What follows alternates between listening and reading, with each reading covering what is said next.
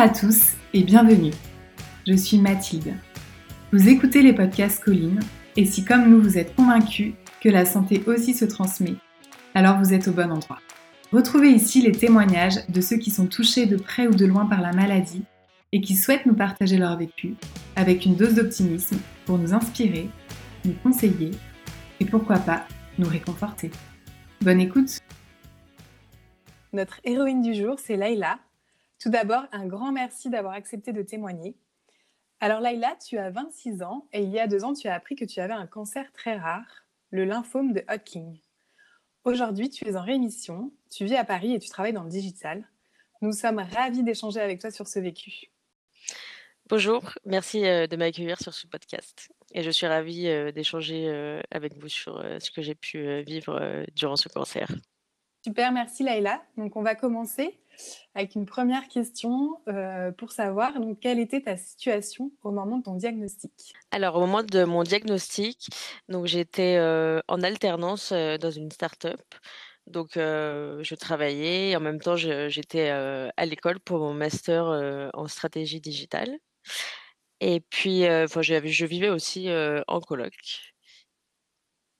Est-ce que tu as ressenti des, symptômes particuliers? Ça s'est présenté comment? Alors, au niveau des symptômes, j'étais principalement fatiguée depuis plusieurs mois. Donc, j'avais vu plusieurs médecins, mais enfin, ils me donnaient juste de la vitamine C ou des choses comme ça. Donc, ça servait pas forcément à grand-chose.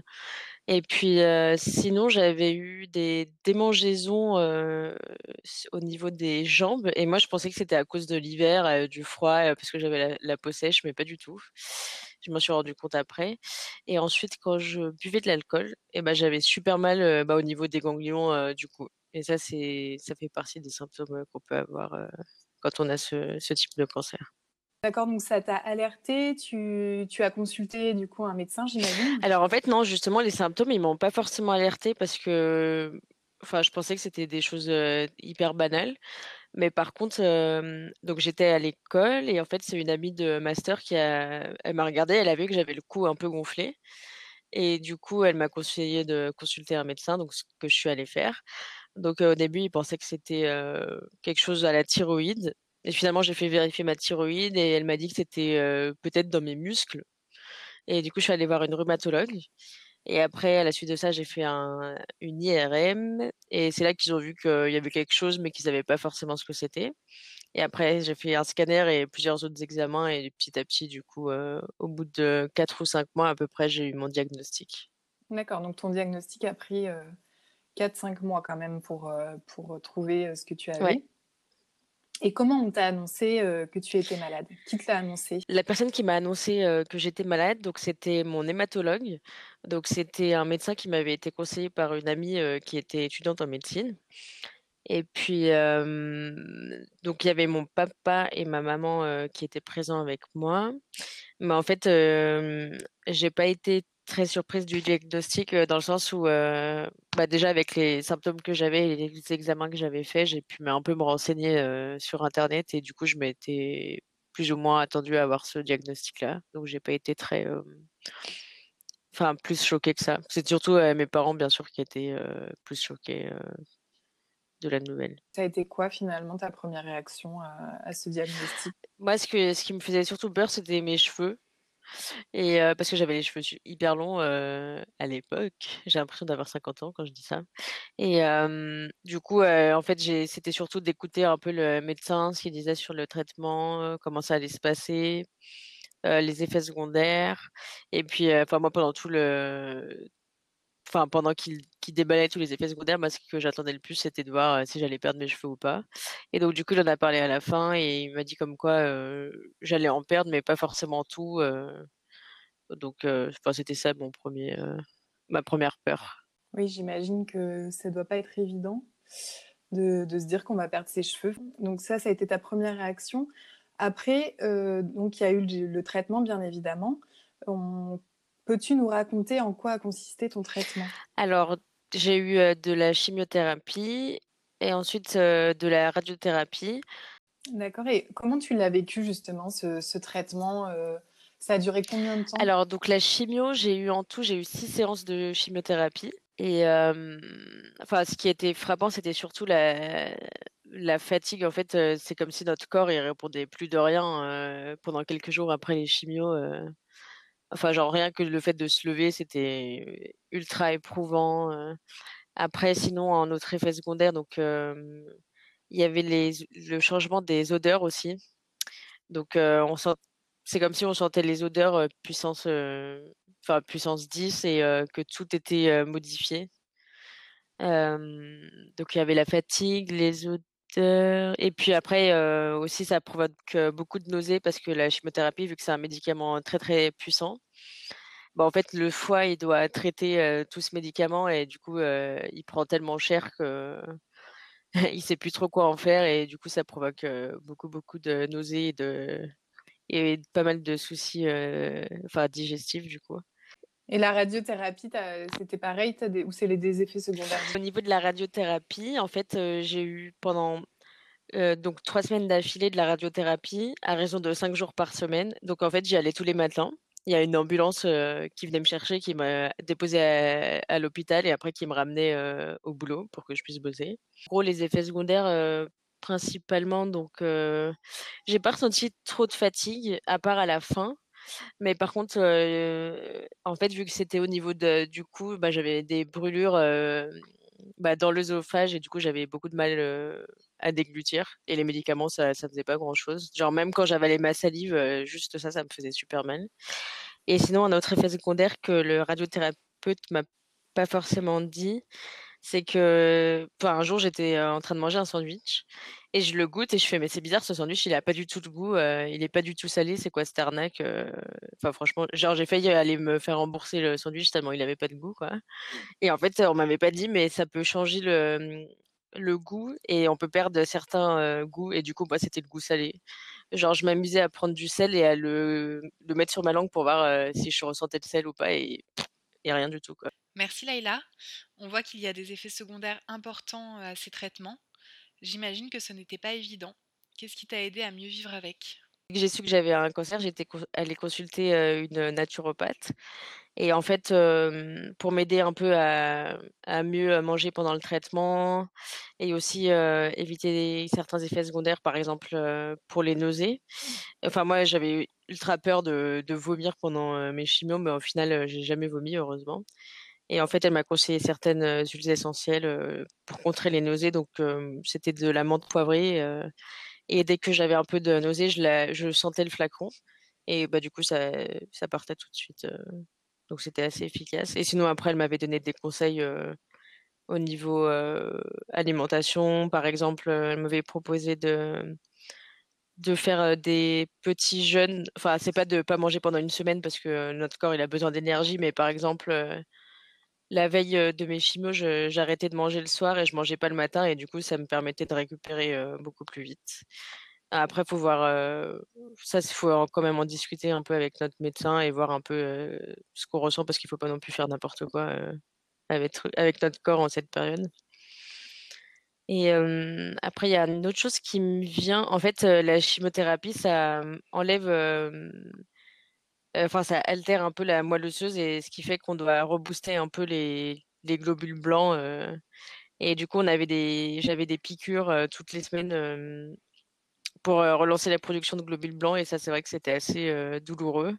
En fait, ça fait des douleurs mais, un peu inhabituelles, ça fait des douleurs genre dans les os et après ça en fait, ça envoie des espèces de Mmh. décharges électriques, dans les jambes et et dans le bas du dos et ça, du coup, j'avoue, c'était assez, enfin assez désagréable et déconcertant, quoi. J'imagine que que ça doit être, heu, ça doit être difficile et on n'y est pas forcément préparé, je pense, heu, on a beau savoir ce qui nous attend, heu, il y a qu'en le vivant qu'on qu'on s'en rend compte aussi. J'ai quand même assez vite accepté le mon sort, on va dire, enfin, je me suis dit: «Ça sert à rien de lutter contre, enfin contre quelque chose, dont j'ai pas trop de les commandes», on va dire. Et j'ai une petite question pour finir sur le parcours de soins. Qu'est-ce qui t'a manqué pendant ton parcours de soins? Heu, du coup, moi, ce qui m'a un peu manqué, c'est que, hem, par exemple, j'avais peu accès, hem, aux associations parce qu'il y a beaucoup d'associations qui existent, heu, enfin notamment pour les enfin pour les jeunes adultes qui sont touchés, par des cancers, des choses comme ça. Et c'est vrai que même à l'hôpital, enfin personne m'en a trop parlé et c'était un peu, enfin du bouche à oreille, pour trouver les infos Et, pareil, à l'hôpital, il y a souvent des groupes de parole d'organisés. J'en ai jamais entendu parler. Par contre, ce qui était bien, c'est que dans le service dans lequel j'étais, donc hématologie, il y avait une ostéopathe et du coup qui était là pour, bah, pour nous aider avec nos quelques effets secondaires. Donc par exemple, si on pouvait ressentir des, douleurs ou, ou même pour les nausées, elle, pouvait aider aussi à masser le foie, etc., pour essayer un peu de contrer ces effets secondaires. Et du coup, bah, je trouve que c'était assez inédit d'avoir bah, quelqu'un qui fait une médecine plutôt douce bah, dans un hôpital qui est très cadré par beaucoup de, bah, de protocoles, de médicaments, etc. Il y avait des choses intéressantes dans ce que tu as dit pour y revenir. Donc déjà, dans les associations, est-ce que tu en aurais en tête que tu pourrais donner à ceux qui, nous écoutent? Enfin, La plus grosse association connue, c'est la Ligue contre le cancer. Enfin, moi, personnellement, j'ai pas fait appel à eux. sinon, pour les jeunes adultes, il y a une association dans laquelle je suis bénévole qui s'appelle On est là et qui organise justement des. Enfin, en fait, c'est des bénévoles qui étaient, qui ont aussi eu un cancer, donc qui sont plutôt jeunes, on va dire moins de 30 ans, et qui vont rendre visite à des, des jeunes dans les hôpitaux et qui font soit des visites individuelles pour discuter avec les jeunes, ou soit des groupes de parole. Donc, on est avec un psychologue, avec plusieurs, plusieurs jeunes. On discute et à la fin, bon, on mange des pizzas. en gros, c'est ça le concept. Et aussi qui propose du, du parrainage, donc, donc qui met en contact un ancien malade avec un, un jeune bah, pour, enfin, pour partager un peu son vécu et montrer que bah, après la maladie, il y a aussi bah, des choses à faire, on peut faire des projets, etc. Sinon, une autre association que j'ai connue, ça s'appelle Solidaire. Alors, c'est une association qui revend des mèches de cheveux donc qui ont été données par des particuliers et des coiffeurs partenaires. Et ça permet en fait de subventionner des personnes qui n'ont pas forcément les moyens d'acheter une perruque parce que ça coûte assez cher.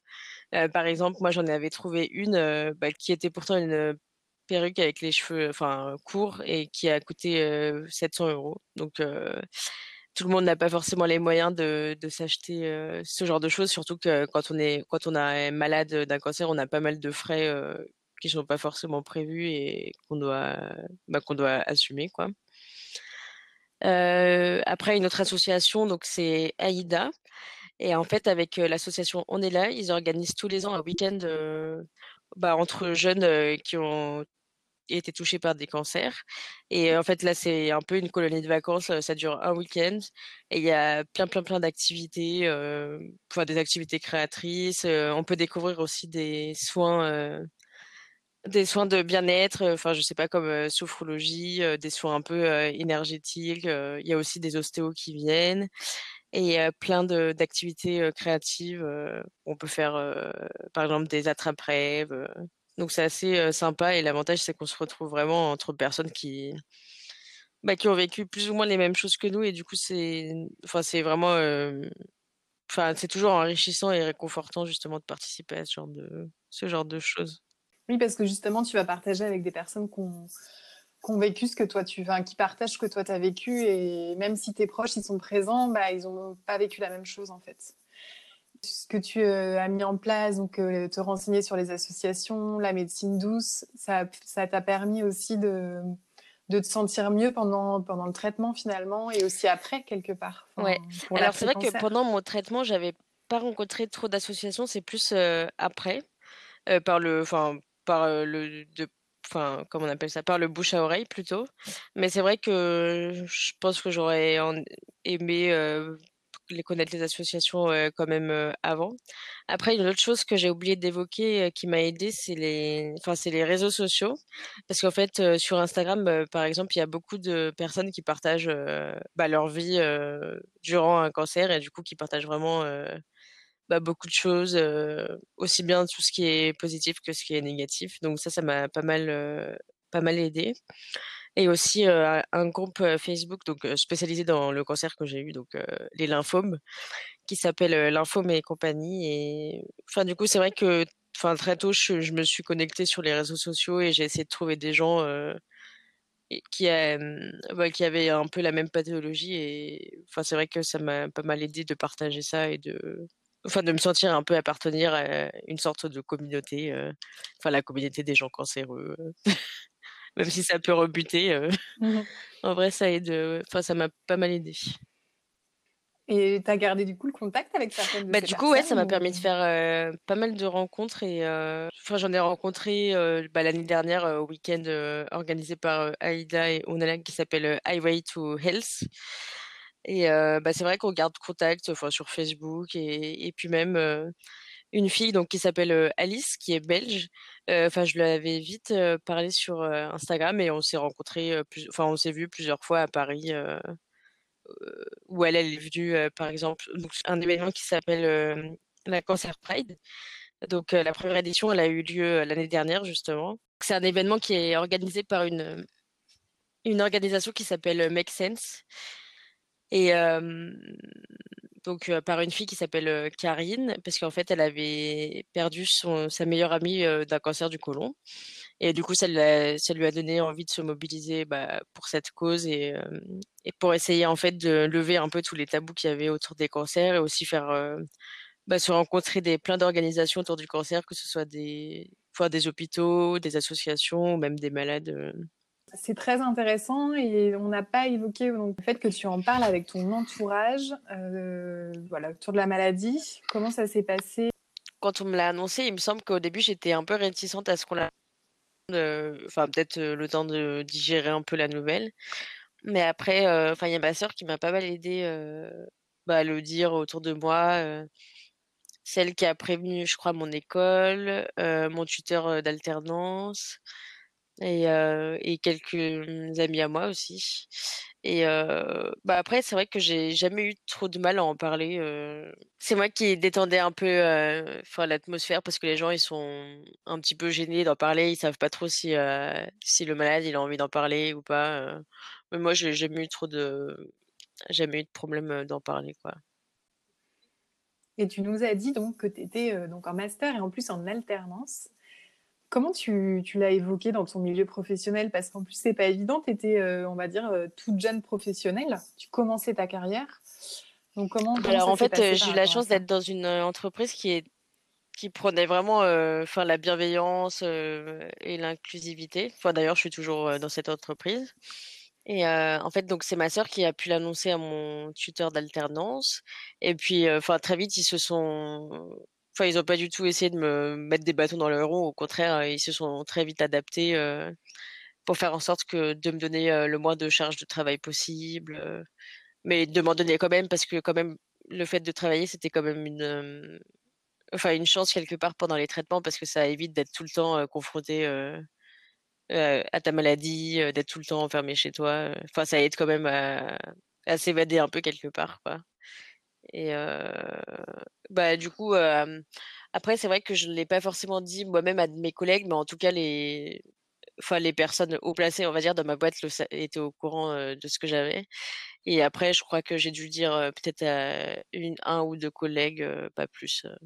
Ouais, enfin, Oui, j'ai pas forcément ressenti le besoin de le dire. Après c'est vrai que j'avais plus d'affinité avec certains collègues que d'autres, donc j'avais pas forcément envie, enfin d'étaler ça, quoi. Et comment as-tu fait pour accepter la bah, alors moi personnellement, je crois que j'ai vite, accepté, mon sort, on va dire. Par contre, c'était plus difficile pour ma famille, enfin notamment ma enfin ma grande sœur, ma maman et en fait, le plus difficile pour eux, c'est que, bah, 1 semaine après mon, mon diagnostic, bah, on a appris que mon papa aussi avait un cancer. Lui par contre, donc c'est un cancer du pancréas, donc c'est, bah, je crois que c'est considéré comme le plus, meurtrier qui existe et donc là aujourd'hui, il est enfin il est encore vivant, il est encore sous chimio. Mais c'est vrai que pour ma famille, ça a pas été, enfin ça a été, bah, une double épreuve du coup, enfin surtout pour ma mère parce qu'elle a dû s'occuper de nous, bah, quasiment, heu, 24 heures sur 24, heu, 7 jours sur 7, heu.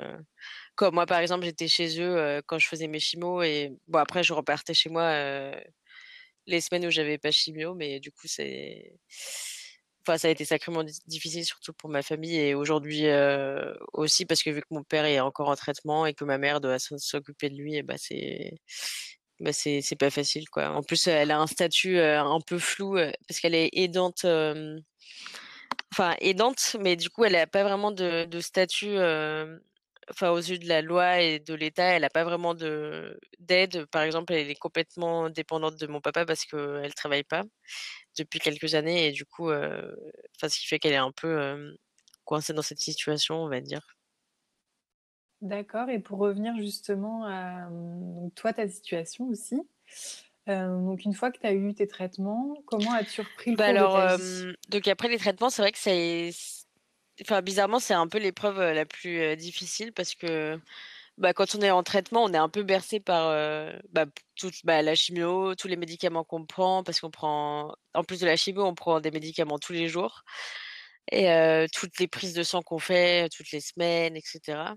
La visite des infirmières, enfin c'est quand même, assez rythmé et du coup, d'un seul coup, on se retrouve, bah, un peu seul. Enfin moi, j'ai eu ce sentiment de de me retrouver toute seule chez moi alors que, bah, avant j'étais avec mes parents, heu, enfin il y avait mon frère et ma sœur, heu, enfin qui étaient là à s'occuper de moi, de mon père et c'est vrai que de se retrouver, heu, toute seule, ça a été un peu un un gros choc, heu et de reprendre les juste les activités quotidiennes, c'était compliqué parce qu'en plus j'étais pas mal fatiguée des traitements.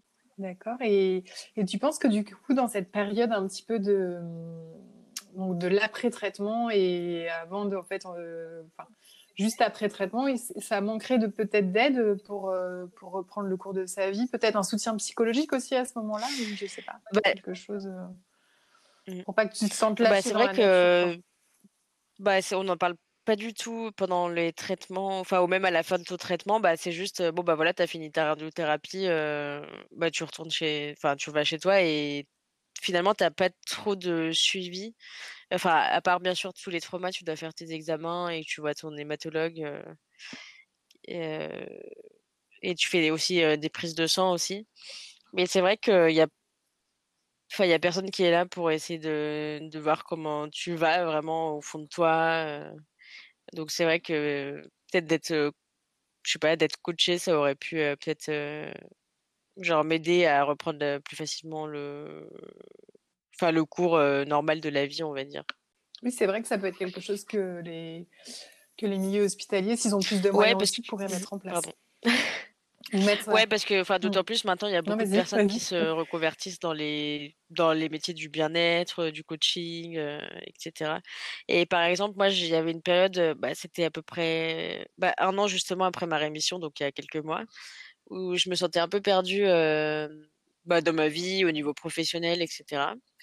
Et du coup, j'ai pu faire, appel à une coach que j'avais rencontrée pendant la Cancer Pride et j'ai fait un bilan de compétences et en fait, j'ai pu un peu faire le point sur, heu, bah, sur ma vie, sur ce que j'aimais bien, heu, dans mon travail, sur ce qui me manquait, heu, sur ce que j'aimerais faire, heu, bah, peut-être plus tard et du coup, c'est vrai que ça m'a enfin, ça m'a vraiment bien cadré ça m'a aidé à y voir plus clair, heu et même sur moi-même de m'app d'apprendre, à me à me connaître, mais avec un comment? Un avis extérieur, quoi. Ouais et puis c'est vrai que quand tu es en fait, quand tu as vécu, je pense à un à une épreuve comme ça aussi, heu, jeune en plus et heu, importante, bah, c'est vrai que ça peut quand même, heu, te te faire poser des Bah, questions, ouais, en fait, on est un peu, heu, bah, insouciant, on va dire et que et là, bah, du coup, tu te dis, bah, au final, tu as frôlé la mort quelque part et enfin, du coup, c'est vrai que depuis, déjà, j'ai, j'ai moins tendance à mettre les autres, heu, en 1er plan. Parce qu'avant, j'avais beaucoup tendance à faire attention aux autres, à faire en sorte qu'eux, ils se sentent bien, heu et cetera, à agir, pour qu'eux, ils se ils se sentent bien et que et qu'ils soient «heureux» entre guillemets et au détriment de moi, mes propres envies, mes besoins et cetera. Donc c'est vrai que depuis, cette épreuve, je pense beaucoup plus à moi, et j'affirme beaucoup plus mes, bah, mes envies, mes goûts, par rapport à avant, quoi. Justement, ça nous amène à la à la question. Tu l'as un petit peu, heu, évoqué donc hem, donc aujourd'hui, tu es en rémission et comment la maladie t'a permis d'appréhender la vie Hem, différemment? bah, du coup, je pense que depuis, je déjà av avant la maladie, j'étais quelqu'un de enfin, de très de plutôt positive et hem et c'est vrai que depuis, bah, j'ai peut-être moins le côté, enfin bisounours, on va dire et enfin, je sais pas, peut-être je suis un peu plus réaliste, sur les les choses et la réalité. Et bah, déjà, je pensais aussi, beaucoup plus à moi, donc ça, je l'ai déjà dit. Et enfin, je sais pas, peut-être que je me fais moins d'illusions sur, sur les gens, sur les, sur certaines situations, D'accord, donc tu penses que ça a changé, ouais, ça ça Ouais, je pense que bah, déjà, je me considérais déjà comme assez, mature, mais parce que déjà, j'avais fait de l'alternance depuis, longtemps et ça, je pense que ça m'a aidé à être, adulte plus vite, on va dire. Mais ouais, c'est vrai, je pense que ça m'a fait gagner, gagner en maturité, ouais. Et donc sur la transformation donc, de cette épreuve en enfin voilà, on en retire toujours j'imagine quelque chose dans une épreuve, surtout quand on quelque part on la vainc quoi, enfin on, y vient à bout. Donc toi, comment as-tu transformé cette épreuve euh, en bah alors déjà je donc j'étais déjà bénévole avant dans une enfin dans une asso donc euh, qui s'appelle Solidarité Sida, qui organise le festival euh, Solidays. Et c'est vrai que bah, avec le bénévolat, j'ai découvert euh, plein de trucs, j'ai rencontré des gens enfin vraiment géniaux. Et du coup, ça m'a donné envie de m'engager bah, dans la cause du cancer. Et du coup, j'ai fait du bénévolat pour la Cancer Pride, donc j'ai aidé un peu à, à l'organiser. Enfin, je faisais partie de la de l'équipe communication, donc mon rôle c'était de de faire connaître la Concerpad sur les réseaux sociaux. Et ensuite, le jour de l'événement, c'était de faire des, enfin, des lives, des choses comme ça sur Instagram. Et enfin, du coup, c'est vrai que ça m'a donné envie de m'engager dans cette cause, d'essayer d'un peu d'enlever les tabous bah, sur cette maladie. Donc aussi avec donc Make Sense, j'ai pu organiser des groupes de parole sous forme de pique-nique. Donc je n'ai participé à trois ou quatre, il me semble. Et enfin, c'est vrai que c'est c'est toujours intéressant de parler à des anciens malades parce que chacun a vraiment sa propre expérience, même s'il y a, il y a quand même quelques points communs. Et puis on a pu rencontrer des personnes bah, de tout âge. bah, ça allait de, je sais pas, de 20 à plus de 40 ans. Donc du coup, c'est, enfin, c'est vraiment constructif de parler à d'autres gens autour de, de ce qu'on a vécu, quoi. Ouais, ça, le, le côté partage. Et ouais, parce que après, même si notre famille euh, sont là, enfin, même si notre famille est là pour s'occuper de nous euh, au quotidien, bah, c'est vrai que on n'a pas forcément envie de partager euh, certaines choses avec avec eux parce que peut-être qu'ils comprendraient pas ou des choses comme ça. Et du coup, le fait de se retrouver entre malades ou anciens malades, bah, ça permet d'avoir un espace où où on n'est pas forcément jugé sur ce qu'on ressent et où les gens ne peuvent enfin vraiment nous comprendre du coup. D'accord. justement, qu'est-ce qui te donne de la joie même dans les périodes les plus difficiles? Mmh. bah, Là, je dirais que ce dont on se rend compte le plus dans ce genre de période, c'est qui est vraiment là pour nous.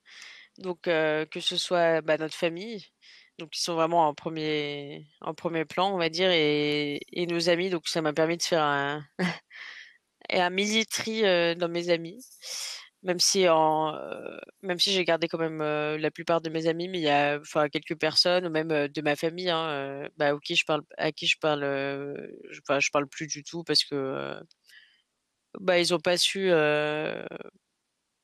après je sais que ça peut être un choc pour eux hein, mais qu'ils ont pas du tout et pas du tout été présents ou qui n'ont pas forcément pris de, de nouvelles ou qui ont été qui ont eu peut-être beaucoup de maladresse aussi et c'est vrai que quand on est dans, dans un peu dans le tourbillon de enfin de l'annonce des traitements bah, on n'a pas envie de subir aussi les enfin les états d'âme de tout le monde enfin surtout quand ils parlent de de eux et de leurs petits problèmes alors que nous enfin on vit une des pires périodes de nos vies quoi oui, tu vois plus euh, la, réalité euh, humaine, quoi. Des fois, le manque d'empathie, euh, le jugement, etc. Quoi. J'imagine. D'accord. Et maintenant, si on parlait un petit peu culture, voilà, on est, on est jeune, hein, on sait que ça peut nous aider quand on va pas très bien. Bah, de, de, lire un livre, de regarder un film, de visiter un lieu. Est-ce qu'il y a certaines choses, toi, qui t'ont aidé à accepter ta euh, bah, En fait, il y a, quelques années, j'avais regardé le film euh, Nos étoiles contraires. Et c'est très bizarre, mais euh, quand j'ai vu ce film, j'ai enfin, pas mal identifié au personnage, enfin, bizarrement. Enfin, comme si j'avais une espèce d'intuition que j'allais avoir un concert, quoi. Et sinon, il y a une autre émission que j'ai beaucoup, beaucoup, beaucoup regardée quand j'étais chez mes parents et en traitement.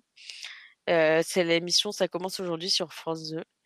Et bah là, c'est des gens qui témoignent de plein de d'expériences qu'ils ont vécues, plus ou moins tragiques. Et enfin, c'est vrai que ça permet vraiment de relativiser sur bah, sur beaucoup beaucoup de choses et de de s'ouvrir à bah, de s'ouvrir à pas mal de choses en écoutant juste le vécu des personnes enfin qui ont traversé des épreuves difficiles quoi. D'accord, donc ça, ça t'a aidé. Est-ce qu'il y a d'autres choses? Est-ce que tu as lu un livre ou est-ce que après, bon, tout le monde n'est pas lecture, hein, mais est-ce qu'il y a d'autres choses où tu parlerais plus voilà, Après, je vois pas d'autres. Enfin, j'avais parlé des associations que, enfin, qui m'avaient aidé, mais sinon, je non, je vois pas. Bon, bah très bien. C'est déjà très bien. Et en ce moment, est-ce que tu as des projets en lien avec bah, J'aimerais bien me former justement bah, à, la, naturopathie, parce que c'est vrai que c'est c'est une discipline qui m'a beaucoup aidée et puis enfin je trouve que de nos jours on n'est pas forcément éduqué au bien-être à comment bien manger etc et avec toutes les pubs qu'il y a bah, je trouve que globalement on mange beaucoup de beaucoup de choses mauvaises, enfin que ce soit les plats préparés, les fast-food, etc. Et enfin du coup c'est vrai que la, naturopathie justement c'est une discipline un peu une médecine préventive et je trouve qu'avec cette pratique on pourrait éviter pas mal de, de maladies chroniques parce qu'aujourd'hui il y a je crois qu'il y a 20 millions de Français qui sont touchés par les maladies chroniques et du coup c'est énorme et ça fait perdre bah, déjà, il y a beaucoup de vies qui sont gâchées à cause de ça, beaucoup de bah, d'argent bah, de la sécu dont on parle souvent. et j'ai l'impression que ça peut aider bah, à prévenir et à soulager les personnes qui sont atteintes de certaines maladies, quoi. Ouais, donc toi, tu aimes bien en fait tout ce qui est prévention aussi comme les médecines, euh, les médecines, nous on parle de médecine occidentale, mais comme les médecines Ouais, du coup les euh, médecines douces, bah déjà ça m'a aidé. Même avant la maladie, j'avais pas mal euh, fait appel, bah, par exemple à des énergéticiens, des choses comme ça. Et enfin c'est vrai que ça apporte une autre dimension que que la médecine occidentale où bah, par exemple tu, tu viens pour un rhume et bah on te donne un médicament contre ton rhume, mais qu'on cherche pas forcément bah, pourquoi tu as eu ce rhume et la cause de, tes maladies. Et j'ai l'impression que les médecines naturelles, justement, ça t'aide un peu à décrypter bah, l'origine de tes maladies. Par exemple, ça peut venir de, bah, de ton alimentation, de, de, ton, de ton mode de vie aussi, si tu fais du sport ou pas, si tu es stressé ou pas. Et c'est vrai que la médecine conventionnelle, eh ben, on te traite pour des symptômes donc, et on masque un peu, entre guillemets, tes symptômes, mais par contre, on, ne cherche pas à, guérir l'origine de, tes, de ta maladie, quoi. Moi, je suis d'accord avec toi. je suis d'accord avec toi. Et, euh, et maintenant, donc une, la, question qui, est importante aussi pour ceux qui nous écoutent, c'est quel conseil donnerais-tu à une personne qui apprend demain euh, donc qu'elle a un cancer? Euh, bah, c'est un peu facile à, dire parce que j'ai enfin, déjà vécu tout ça. Mais je pense que le fait d'accepter sa condition et sa maladie, c'est c'est hyper important parce que le moral est. Enfin, c'est important d'avoir le moral pendant cette épreuve, de, de faire front parce que c'est vrai que. Enfin, c'est pas facile de subir tout ça en, en si peu de temps. ça peut être. Enfin, une, accumulation un peu de chocs qui se passe dans notre vie. Et puis sinon, aussi le fait de ne pas hésiter à demander de l'aide, que ce soit bah, psychologique ou même auprès d'associations, de l'aide, des aides peut-être financières aussi. je sais que dans les hôpitaux, normalement, dans ce genre de service, il y a des assistantes sociales qui sont là pour ça, justement, pour essayer de, de nous aider à monter des dossiers et, avoir des aides, enfin des aides financières, quoi. Et puis, voilà.